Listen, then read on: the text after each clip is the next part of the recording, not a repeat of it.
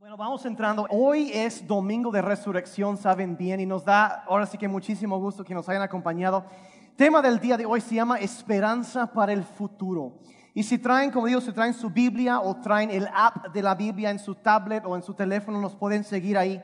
Y vamos a empezar en Romanos 6, 9, pero antes de eso, quiero, um, pensando, examinando todo esto, ¿cuántos de ustedes en algún momento Ah, llegas en, eh, eh, y, te preguntas realmente por tantos líos, tantas broncas, dificultades, ah, eh, problemas con otras personas y, ya este, ¿cuántos de ustedes han visto la película del Gran Showman? De Barn, esa está padrísima, esa película está buenísima. P.T. Barnum, él, tenía una frase que creo que no aparece en la película, pero él tenía una frase muy famosa que él decía, puedes agradar a toda la gente algunas cuantas veces y algunas personas todo el tiempo. Pero no puedes agradar a toda la gente todo el tiempo. Algunos se han topado con esa verdad. Y, luego, ¿cuántos se han topado alguna vez con alguien que no importa qué haces, de plano nunca están felices? ¿Sí? ¿Han conocido, el primo de un amigo ha conocido a alguien así? Y, y, no importa qué haces, te quieren hacer la vida de cuadritos y, y, es problemas y problemas y estás luchando y batallando y tratando de solucionar las cosas y no sucede esto y aquello y, como dicen por ahí los chivos se salen del huacal y, solo te sale del control y ya no sabes ni qué vas a hacer y llega ese momento no dices, híjole, en algún momento habrá, dice, ¿vale la pena seguir con todo esto? ¿No te has preguntado eso? O sea, llegas y dices, ¿realmente vale la pena todo esto? O, de plano sí dices, bueno, a lo mejor hay, hay tantos problemas, dificultades, tanto sufrimiento que la verdad es un desastre. ¿Realmente vale la pena? ¿Y dónde Chihuahua está Dios en todo esto? ¿Alguna vez te has preguntado eso? ¿Alguien? Porque en la primera un montón de gente sí digo que sí, pero yo creo que ustedes son como que más santos. Entonces, o, de plano, te resignas y dices, ok, es broncas y son líos y es, una, es una lucha constante, pero lo único que quisiera es en medio de todos los problemas un poco de paz. Algo de descanso, tranquilidad, estar tranquilo. Solo eso pido, no es mucho, ¿sí? Y, andamos con eso preguntando y, tratamos de ver las cosas y, saber, quiero, quiero un poco de paz, quiero, quiero saber que, que aunque las cosas ahorita están fregadamente mal, algún día todo se va a arreglar. Se van a solucionar y todo va a estar bien. Y yo voy a estar vivo para verlo. Sí, y estás yo, yo, tengo eso. Ella, eh, quiero la esperanza de, de, tener que un día voy a ver lo que he esperado y, y, y, quiero saber que voy a poder llegar bien al final de la carrera. Quiero un poco de paz. Quiero saber que mi vida tiene valor. Quiero saber y tener seguridad de que no soy un accidente. Que nací por algo, para algo. Que no soy, dijeran algunos, el afortunado ganador, o otros dijeran el perdedor de la lotería cósmica. Quiero asegurarme de eso, quiero, y sabiendo eso, bueno, si es que, que, mi vida no es un accidente y que estoy aquí por una razón, o sea que hay algo que yo debo hacer, yo quiero tener la seguridad de poder encontrar eso y hacerlo para que al final de mi vida, en mi lápida, no diga, aquí ya sé quién quiso y no pudo. ¿O alguien quiere eso? No, queremos llegar y por ejemplo el epitafio que le ponen en Hechos al David, aquí eh, cumplió el propósito de Dios en su generación. Ah, yo no puedo creer, no puedo imaginar algo mejor que eso, que se diga eso. Y, y, uno dice, bueno, ¿cómo puedo saber que si, si, puedo, si es que nací por algo, hay un propósito, ¿cómo puedo estar seguro? ¿Cómo puedo llegar? Quiero saber, quiero alguna seguridad de que pueda terminar y cumplir mi propósito al final de mi vida, poder decir que lo logré y no que desperdicié mi vida. ¿A alguien más le gusta eso? Yo sé que son preguntas que a veces no nos gusta hacer, pero francamente, por ejemplo, Sócrates dijo, la vida no examinada no es digna de vivirse. La gente que no se detiene a, enfocarse y ver su vida dice, no vale la pena eso. Entonces está, está eso. Eh, saber que llego al final y que mi vida no fue un total desperdicio. ¿Alguien más quiere eso? Bueno, por esos tres.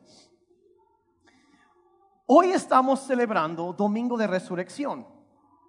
Y celebramos, y aunque muchas veces el énfasis está sobre lo que sucedió el viernes, cuando Él murió, y, no, no, no menosprecio la importancia de la muerte, porque fue del Señor Jesucristo, porque fue la paga de nuestros pecados, fue el sacrificio perfecto que nos puso en libertad. Pero algo tremendo sucede tres días después, resucitó. Y la Biblia nos dice en Romanos 6, 9, dice, estamos seguros de esto, porque Cristo fue levantado de los muertos y nunca más volverá a morir. La muerte ya no tiene ningún poder sobre él. Y quiero hacer énfasis sobre esa frase donde dice, nunca más volverá a morir. Porque hay gente que a veces yo los veo y tienen como que la idea de que hay, bueno, resucitó, cumplió sus 75, 80 años y ahí se quedó.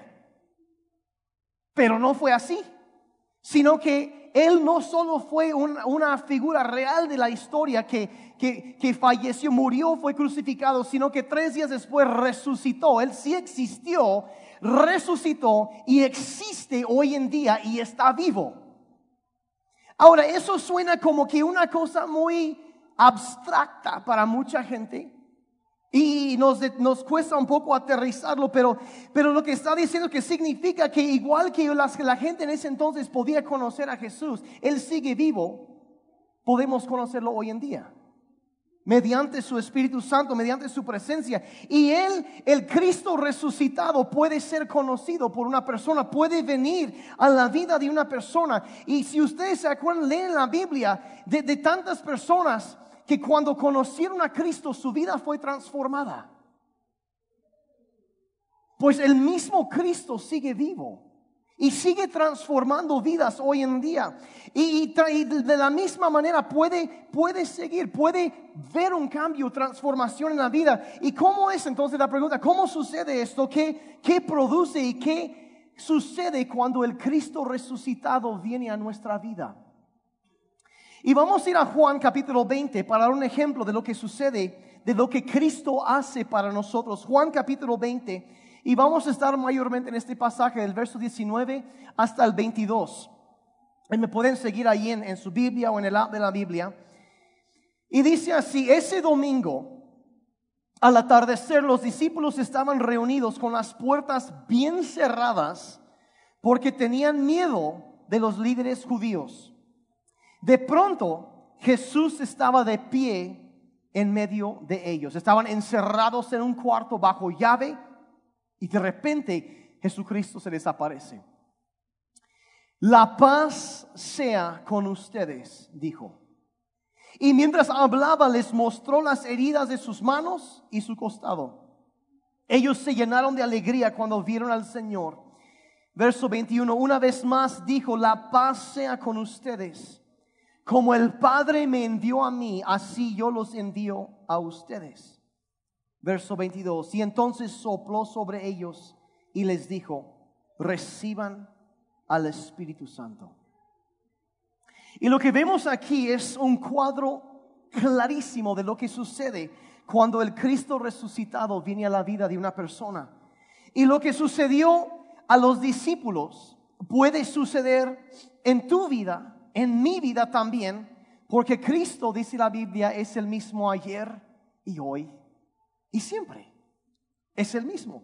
Entonces vemos que vamos a ver rápidamente tres cosas que suceden cuando Cristo viene a la vida de una persona. Número uno, el Cristo resucitado te dará paz. Te dará paz. Imaginen el cuadro. Aquí están estos hombres, eh, los discípulos estaban ahí, estaban encerrados, está, temían por sus vidas, están con tantas preocupaciones. Yo no sé cómo se sentirá. yo sé que es ser amenazado, pero de que estar ahí encerrado todos juntos ahí esperando que vaya a llegar alguien y tocar la puerta y tienen que abrir y son soldados que vienen a matarlos.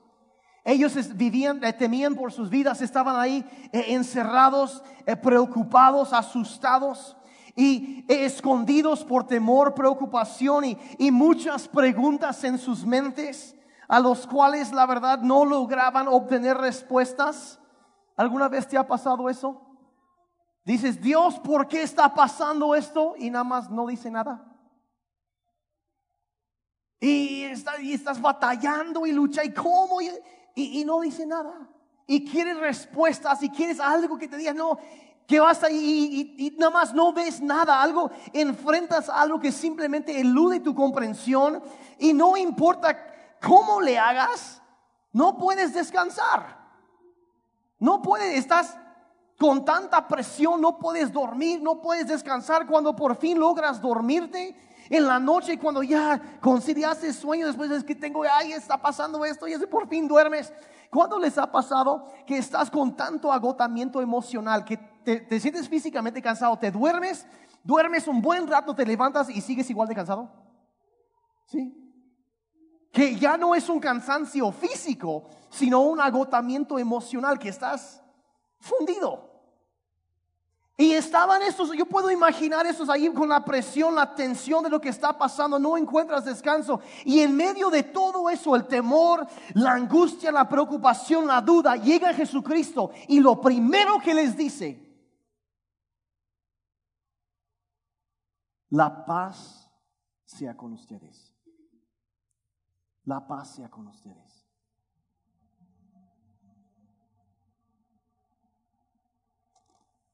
Cuando Cristo viene a tu vida, trae paz. Trae paz. Ahora, de esa misma, ¿qué es la promesa que Cristo mismo hizo acerca de eso? Lo encontramos en Mateo 11, 28 al 30. Luego dijo Jesús, vengan a mí todos los que están cansados y llevan cargas pesadas y yo les daré descanso. O sea, si tú estás cansado, llevas una carga pesada, Jesús, ¿sabes qué? Ven a mí, ven a mí, y yo te daré descanso.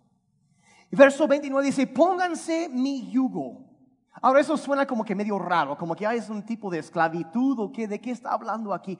Bueno, ¿qué era el yugo? El yugo era como lo que usaban para una yunta de, animales cuando iban a, tirar, un, a jalar una carreta o un, arado. Y era como un pedazo de madera que, que iba sobre los hombros de los animales y los unía. Y lo que Jesús está diciendo, sabes que no es, mira, ponte sobre esto y te quedas como esclavo, sino ponte mi yugo, o sea que Él lo llevaba Vente junto a mí, jalamos juntos. No lo tienes que llevar todo tú. Ponte mi yugo. Y luego promete lo siguiente, dice, déjame enseñarles, porque yo soy humilde y tierno de corazón y encontrarán descanso no solo para el cuerpo, descanso para el alma. Ese cansancio que yo decía ahorita, que, que estás con tanta ocupación mental que te agotas emocionalmente. Estás cansado, estás de malas y puedes dormir y te levantas, sigues igual de cansado. Y sabes que estás cansado del alma. Y lo que Jesús dice es, ven a mí y te voy a dar descanso para tu alma. Saben que no hay pastillas sobre la faz del planeta que puede dar eso te puede hacer dormir, pero no te pueden dar descanso para tu alma. Cristo puede. Descanso para tu alma, ya no una carga pesada. Verso 30, pues mi yugo dice, es fácil de llevar y la carga que les doy es liviana, es ligera. Si el servir a Cristo no es una carga pesada, Hay quienes lo hacen así, pero no debe ser. No debe ser, no debe ser. Estás cansado, emocionalmente agotado por una situación en tu vida y parece que aun cuando deberías estar descansando, estás en vacaciones y en vacaciones estamos más ocupados que normal. ¿O no? Hay, hay más que hacer. Hay más que hacer. Y, aún, y, cuando es aun cuando se supone que debes estar tranquilo, no puedes porque estás tan cargado por la situación. Jesús te dice, ven a mí la paz sea con ustedes. Apocalipsis 21, verso 4 dice lo siguiente, dice, Él les secará toda lágrima de los ojos y no habrá más muerte, ni tristeza, ni llanto, ni dolor. Todas esas cosas ya no existirán jamás. Ya no. Se llegará el momento en donde esas cosas simplemente desaparecen. Y hay una, y es por eso que, por ejemplo, cuando Jesús dijo, bienaventurados, benditos son los que lloran, porque serán consolados. Que Él promete venir y traer paz a nuestras vidas. Y es lo que el Cristo resucitado produce cuando viene a nuestra vida. Lo primero que trae, la paz sea con ustedes. Pero ¿saben qué? se pone todavía mejor. Porque no fue lo único que dijo ahí. Bien, lo segundo, número dos, el Cristo resucitado no solo te da paz, el Cristo resucitado, número dos, te dará propósito. Te dará propósito. Te dará propósito. Lo segundo, la siguiente frase que Jesús habló después de decir, la paz sea con ustedes, dice, así como mi Padre me envió, así también yo los envío a ustedes. Y hay, hay mucha gente, eh, vino con un propósito que era, era, traer salvación al mundo. Y hay dentro de nosotros, yo no sé cuántos de ustedes han, han, visto eso, a veces lo aplacamos o tratamos de explicar de otra manera o X o Y, pero dentro de nosotros está el deseo de, que de hacer algo que hace el mundo un lugar mejor. ¿O no es así? O sea, todos queremos llegar y miren, honestamente no es ambición, aunque hay personas ambiciosas, y no es un deseo de fama ni de reconocimiento, pero hay dentro de nosotros todos el deseo de hacer algo, de que cuando mi vida haya pasado, cuando yo muera, y me voy de este mundo a haber dejado huella, haber hecho algo que para que el mundo sea un lugar mejor, haber impactado la vida de alguien y hecho que el mundo haya cambiado, aunque sea en una manera muy pequeña y muy sencilla, pero haber hecho algo que mejoró. Todos queremos eso. Y a veces lo vemos de otra forma o, yo me acuerdo de una película, pues más vale que, que, que, el tipo, aunque sea que invente un foco que dure más tiempo o algo así, ¿no? Que aguante más. O sea, hacer algo que, que, que, mejora el mundo. Todos queremos eso. Y la verdad yo creo que ese deseo es algo que Dios pone en nosotros. El deseo de usar nuestra vida para el bien de alguien más, el bien de la humanidad, de tocar, de levantar, de dignificar algo o alguien. Queremos eso. Y yo la verdad creo que ese deseo es algo que Dios ha puesto en cada uno de nosotros. Lo realizamos de diferentes formas, pero está ese deseo. Pero la persona, y esa es la cosa, Cristo aquí lo que está diciendo es apelando, no solo sabes qué, que tú tienes y queremos tocar algo así, pero lo que Cristo hace es que nos ofrece algo que va mucho más allá de solo dejar huella en este mundo nos llama a hacer algo que no solo toca aquí, sino que afecta la eternidad también. Algo que realmente va a durar para siempre. Diciendo lo mismo, el Padre me envió a mí y ahora yo los envío a ustedes. Si Él vino a traer salvación, ahora nos toca a nosotros. Y sabes que te estoy dando algo para que tú puedas ir y tocar el mundo y cambiar la eternidad para alguien algo grande por lo cual vivir, algo que vale la pena. Mira, es bien, bien dicho, eh, han dicho que si no tienes algo por lo cual valdría la pena morir, no tienes algo por lo cual vale la pena vivir. Si no tienes algo que valdría la pena morir por eso, no tienes algo que valga la pena vivir. Está hablando de un propósito, algo grande, algo que, que, que, toca, que afecta, que produce cambio, algo para el bien. Y nadie puede darte un propósito más grande que Jesucristo. Y al entender eso, que tu vida, que naciste por un propósito, por una razón, que no eres un accidente, que Dios te puso aquí en la tierra, en Efesios habla de que hay buenas obras que Él creó desde antes de establecer la tierra, que Él puso en Cristo, Él creó en Cristo Jesús. Él veía eso.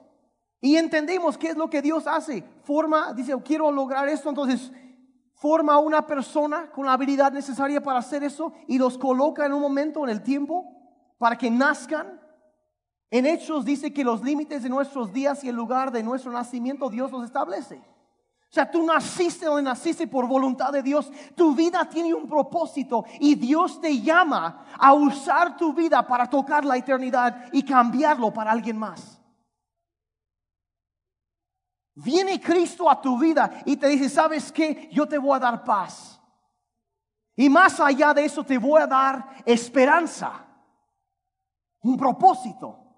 ¿Por qué conecto esperanza con propósito? Hay un hombre, había más bien dicho un hombre llamado Viktor Frankl, que fue un, un psiquiatra austriaco que era judío. Y en la Segunda Guerra Mundial, él y toda su familia fueron encarcelados por los nazis en los campos de concentración. Él estuvo en Auschwitz, el peor de los campos de concentración, y a él le tocó ser el que sacaba los cadáveres de sus compatriotas muertos de las cámaras de gas. Eh, si piensas que tu trabajo está mal, lo tienes muy bien, me explico. Eh, y, eh, era, y perdió a toda su familia, solamente una de sus hermanas sobrevivió. Le quitaron hasta su anillo de bodas, le quitaron, no, una cosa terrible. Pero este hombre, yo creo la verdad, guiado y usado por Dios, empezó a entender muchas cosas y logró, hizo un descubrimiento que después voy a contar la historia, que es otro tema y no hay tiempo hoy porque la reunión solo va hasta las 5. No es cierto, no es cierto voy a contar la historia de, Viktor Frankl algún día, es, impactante. Él descubrió un día, dice que estaba sacando los cuerpos. Descubrió lo que él llamó la última libertad del ser humano. Dice, no puedes escoger tus circunstancias. Dice, pero había algo que los nazis no me podían quitar. Me habían quitado a mi esposa, me quitaron a mis hijos, me quitaron a mi familia, a mis padres, mis hermanos, quedó mi hermana.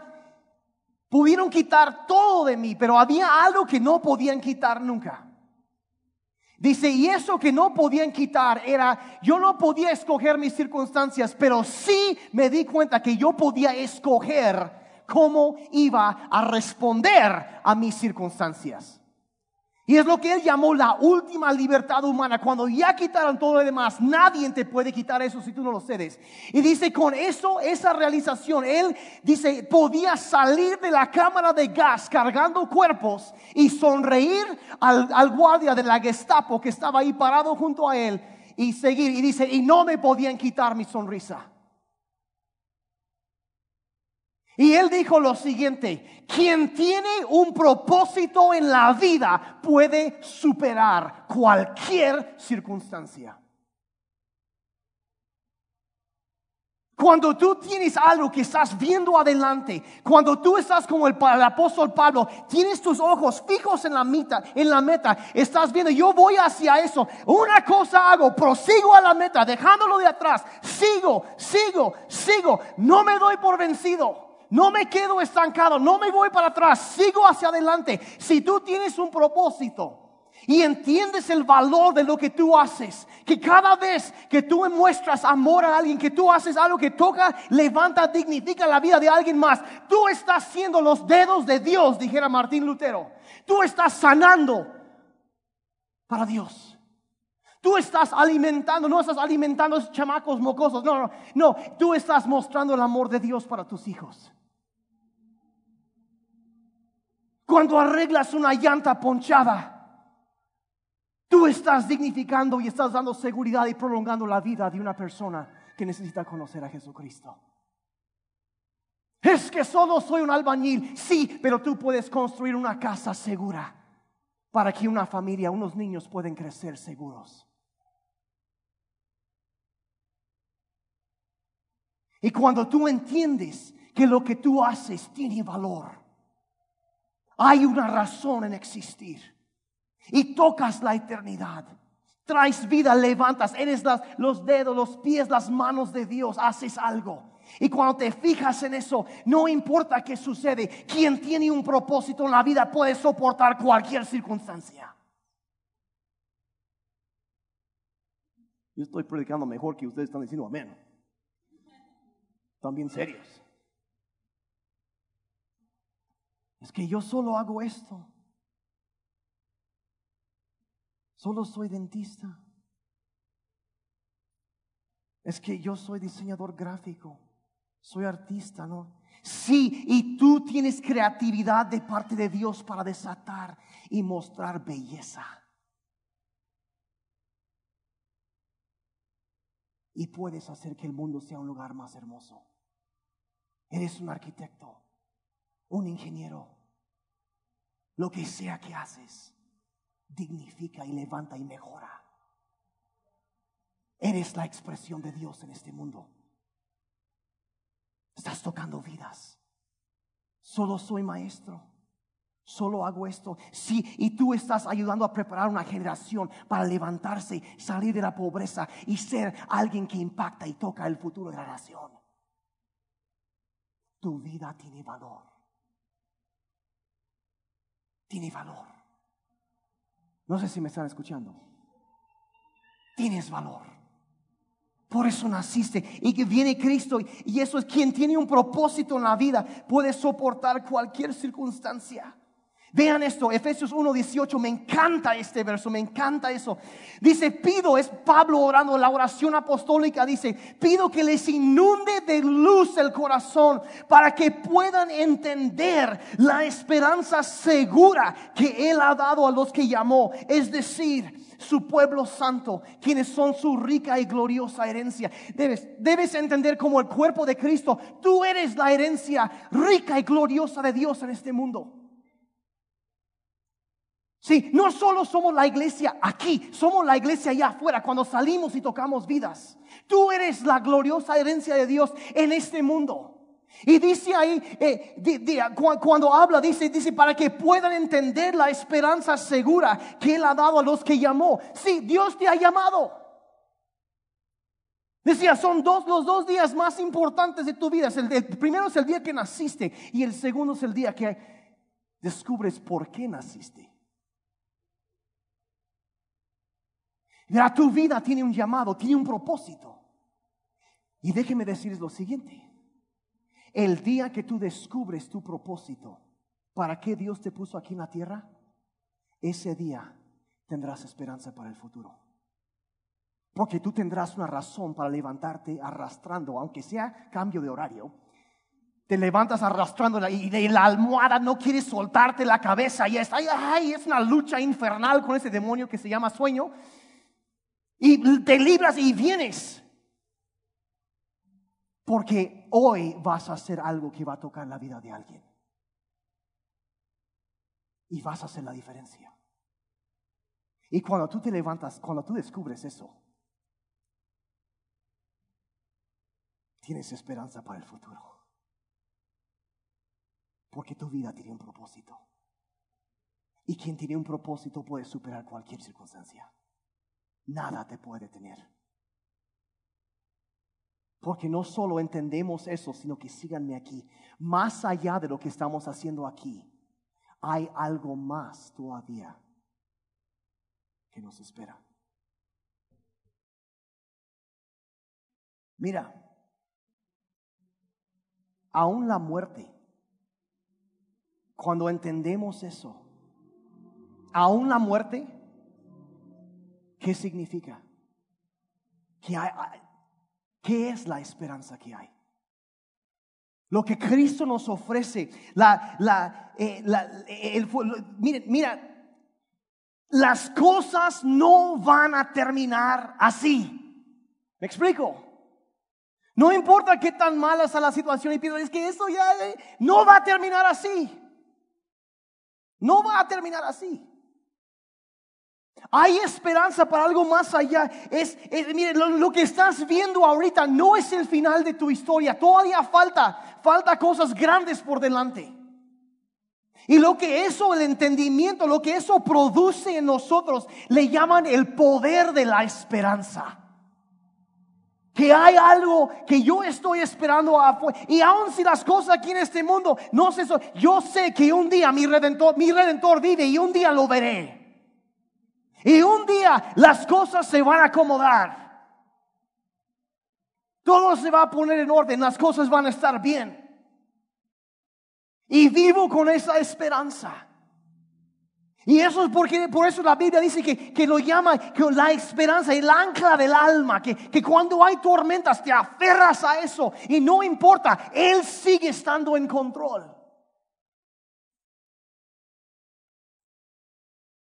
Te da paz, te da un propósito.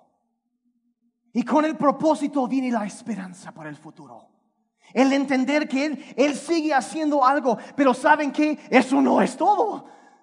No solo te da paz, no solo te da propósito, esperanza para la vida, también número tres, y con eso ya voy a terminar, el Cristo resucitado te dará poder. Te dará poder, te da paz, te da propósito, te dará poder. ¿Y cómo entiendo eso? Porque la siguiente cosa que les dijo después dice, entonces sopló sobre ellos y les dijo, reciban el Espíritu Santo. Reciban el Espíritu Santo. Ahora, ¿qué sucede cuando el Espíritu Santo viene a la vida de una persona? Jesucristo mismo lo expresó de esta forma en Hechos 1, verso 8. Dice, pero cuando el Espíritu Santo venga sobre ustedes, recibirán poder. Recibirán poder. Y serán mis testigos en Jerusalén, en toda la región de Judea, en Samaria y en todo el mundo. Y lo que él estaba diciendo, sabes que el Espíritu Santo vendrá y habitará en ti, estará sobre ti. Y si tú te has negado a entregarte a Jesucristo, a hacerte un cristiano, ser un hijo de Dios, por temor a que no podrás vivir la vida cristiana, porque, ay, es bien difícil. ¿Sabes qué? No se trata de hacerlo en tus propias fuerzas. La verdad es que no podrás hacerlo en tus propias fuerzas. Pero la verdad también es que Él dará su Espíritu Santo para darte poder para poder vivir. Se trata no de tu esfuerzo, sino de tu descanso en Él y que Él te ayude. Eso es.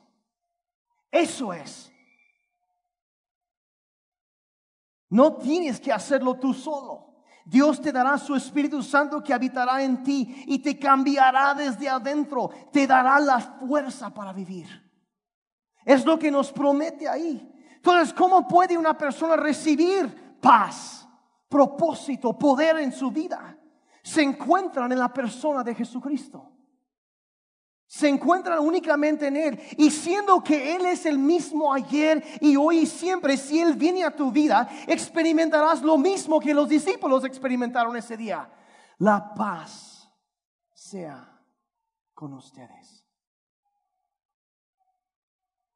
Como el Padre me envió, también yo los envío. Y los sopló y dijo, reciban el Espíritu Santo. Paz, propósito y poder. Entonces la pregunta, bueno, entonces, ¿cómo viene Cristo a la vida de una persona?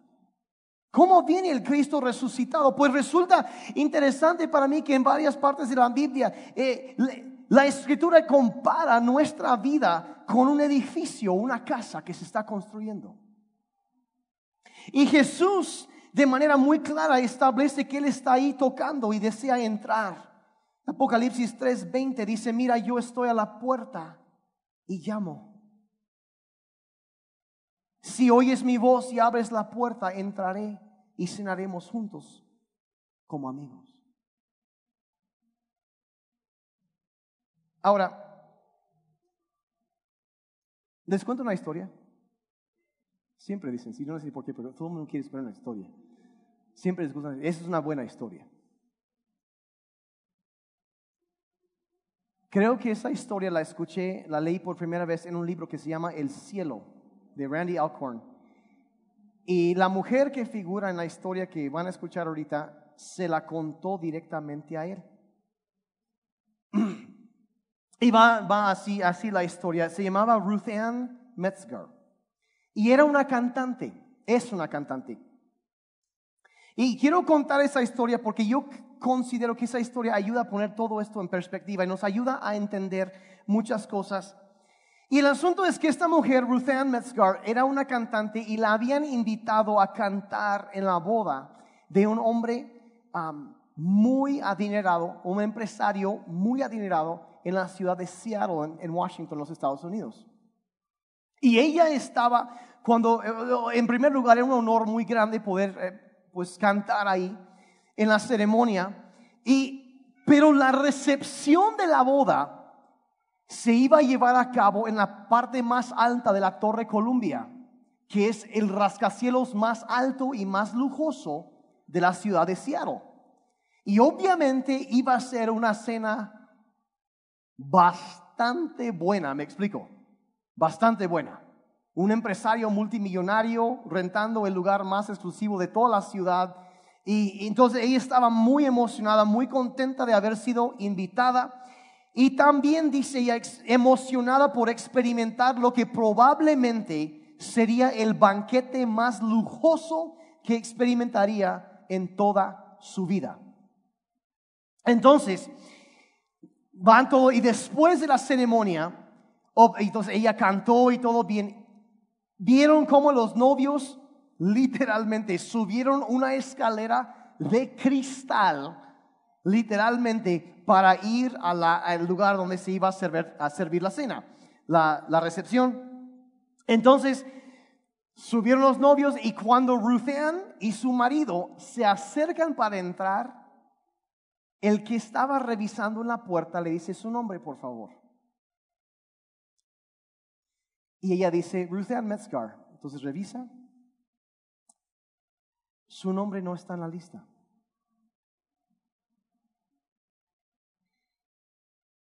¿No lo encontró? Sorprendida, le volvió a repetir su nombre, ahora deletreándolo. De nuevo, no la encontraron en la lista de invitados. El encargado le dijo, lo siento, pero su nombre no aparece en la lista. Ruthen respondió, pero si yo soy la cantante de la boda, tiene que estar ahí. Y de nuevo el encargado le dijo, no importa quién es usted.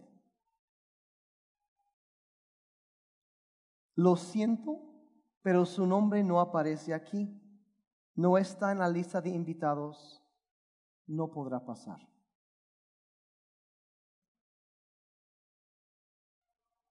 Entonces se voltean, se meten al elevador para bajar y van bajando y su marido le dice, ¿qué sucedió? Y ella dice que se quedó, estaba choqueada y dice, se quedó pensando y se dio cuenta de lo que sucedió. Dice, cuando me llegó la invitación, estaba muy ocupada. Y aunque decía favor de confirmar su asistencia, no lo hice. Porque pensé que no era necesario responder. Después de todo, iba a cantar, seguramente no era tan importante. Ruthann y su marido se perdieron del mejor banquete de toda su vida por no haber respondido a una invitación. Y yo me pregunto, ¿cuántas personas habrán sido invitadas a otra cena muy lujosa, que se conocen como las bodas del Hijo de Dios. Y habiendo sido invitados, porque todos están invitados. No se tomaron el tiempo de responder a la invitación y decir sí, yo quiero estar ahí. Por tantas ocupaciones, ah, no, esto no es tan importante, después lo hago. Y se nos olvida la cuestión de la brevedad de la vida. Se nos olvidan muchas cosas. Porque allá también hay una lista. Se llama el libro de la vida. Y tiene el nombre de todos los que han confirmado asistencia en la boda. Y cuando una persona llega y no está su nombre, ya no es cuestión nada más que te subes a un elevador y bajas. Está un poco más complicado que eso después, ¿me explico? Ya es demasiado tarde. Y no solo bajas al estacionamiento del sótano del rasca, no, no, no, bajas a otro lugar. Que no fue creado para los seres humanos. Pero hay quienes, en lugar de aceptar la invitación de Dios, lo rechazan. Dios no rechaza a la gente, la gente rechaza a Dios.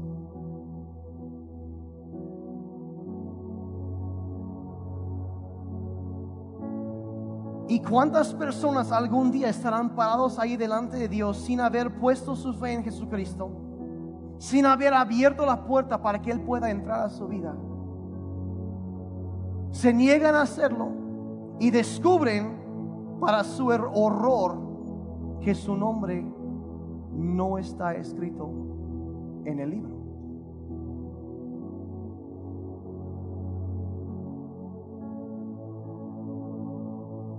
Tú has sido invitado o invitada. ¿Has respondido?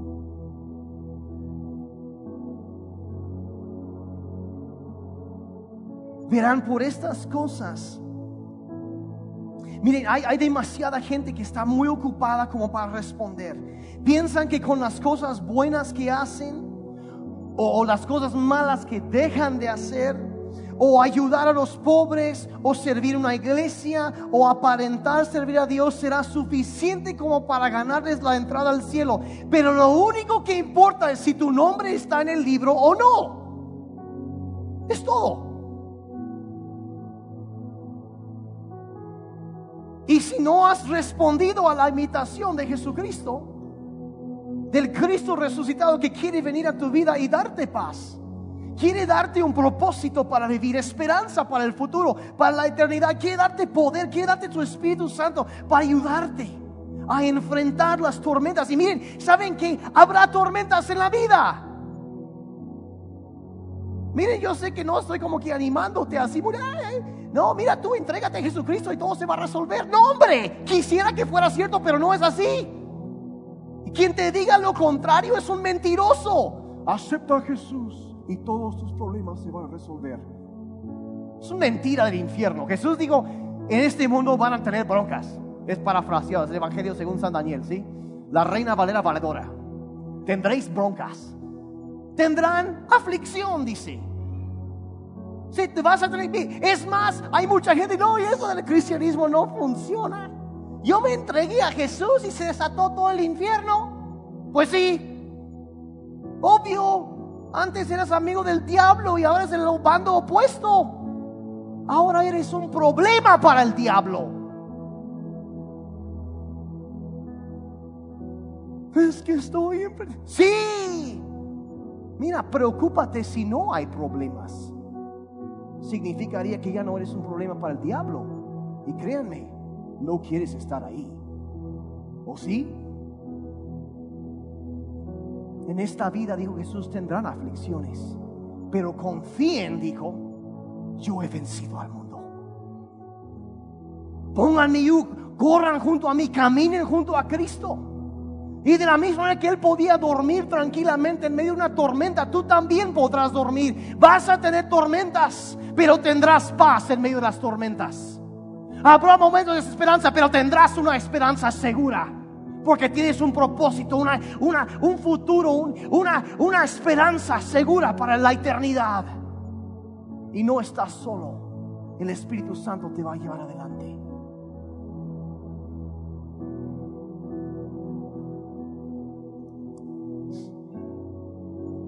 Debes responder a la invitación. Dios no, no quiere la muerte del pecador, sino que se arrepienta y viva. Pero el perdón no es automático. Dice, dice, si confesamos nuestros pecados, Él es fiel y justo para perdonarnos y limpiarnos de toda maldad. Regalo de Dios. El regalo de Dios, el perdón de nuestros pecados, está disponible a todo el que lo desea. Apocalipsis 22, verso 17 dice, el que tenga sed y quiera agua, tienes sed de tener paz en tu vida. Sed de tener un propósito para levantarte en la mañana. Que tu vida tiene valor y poder para seguir adelante. El que tenga sed y quiera agua, que venga y tome gratis del agua que da vida eterna. La promesa de Dios. No lo tienes que pagar, no lo tienes que ganar. Solo te acercas a Cristo. Y aún como vimos ahorita, la muerte para un cristiano, la verdad, no es el fin, si es más bien un nuevo, un mejor comienzo. Si tú aceptas la oferta de Jesucristo, también podrás decir, 1 Corintios 15, del 53 al 57, es lo último. Dice, en un abrir y cerrar de ojos, cuando Cristo vuelva, se oirá el último toque de la trompeta y los muertos volverán a vivir para no morir jamás. Y nosotros seremos transformados. Dios cambiará estos cuerpos nuestros que mueren y se destruyen por cuerpos que vivirán para siempre y que nunca serán destruidos. Y cuando esto suceda, se cumplirá lo que la Biblia dice, la muerte ha sido destruida. ¿Dónde está su victoria y dónde está su poder para herirnos? El pecado produce la muerte y existe porque hay ley, pero gracias a Dios podemos vencerlo por medio de nuestro Señor Jesucristo. Y esa es la esperanza del futuro. Domingo de resurrección, la muerte fue vencida. Les quiero pedir que cierren sus ojos un momento. Ya, ya terminé de predicar. Pero yo no puedo dejar que pase este momento sin decirte algo. Yo quiero orar por todos ahorita, pero si tú has venido, quizá has venido varias veces, quizá has oído las cosas de Dios y has estado pensando, hoy yo te quiero invitar a que aceptes la invitación de Jesucristo. Que hoy le digas al Señor, yo necesito que me perdones por mis pecados. Yo quiero que mi libro, mi, mi nombre esté escrito en tu libro. Yo reconozco que yo necesito, yo necesito paz en mi vida. Yo necesito un propósito para vivir. Yo necesito poder del Espíritu Santo porque yo no puedo hacer esto solo. Lo he intentado y no puedo. Yo necesito de ti. Y miren, ¿saben que la salvación no es algo que tú ganas o te esfuerzas? La salvación sucede cuando tú reconoces que tú no puedes hacerlo.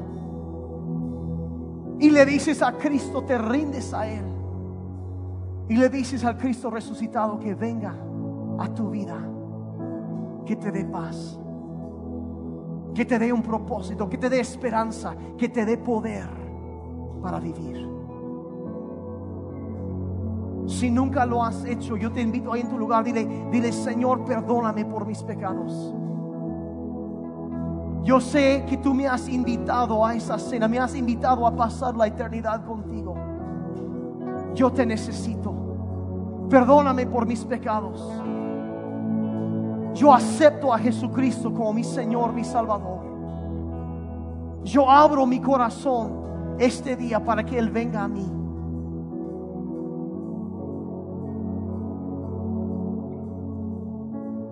Padre, yo pido por cada persona que está aquí. Padre, para aquellos que están enfrentando, aquellos primero que ah, se acaban de, de decirte a ti, de abrir su corazón para que entres tú, Señor. Padre, yo pido paz sobre sus vidas.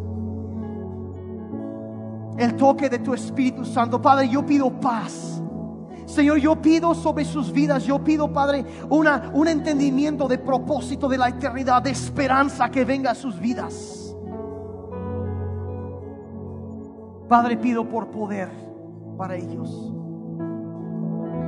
de una manera especial. Y Padre, yo pido por cada persona que está aquí.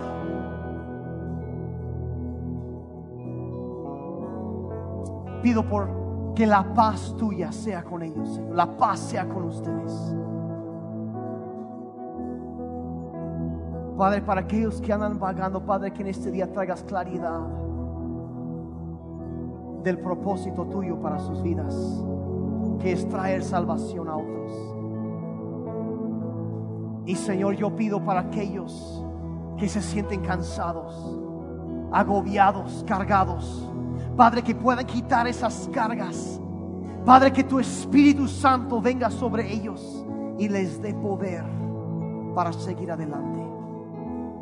Te lo pido en el nombre de Jesús. En el nombre.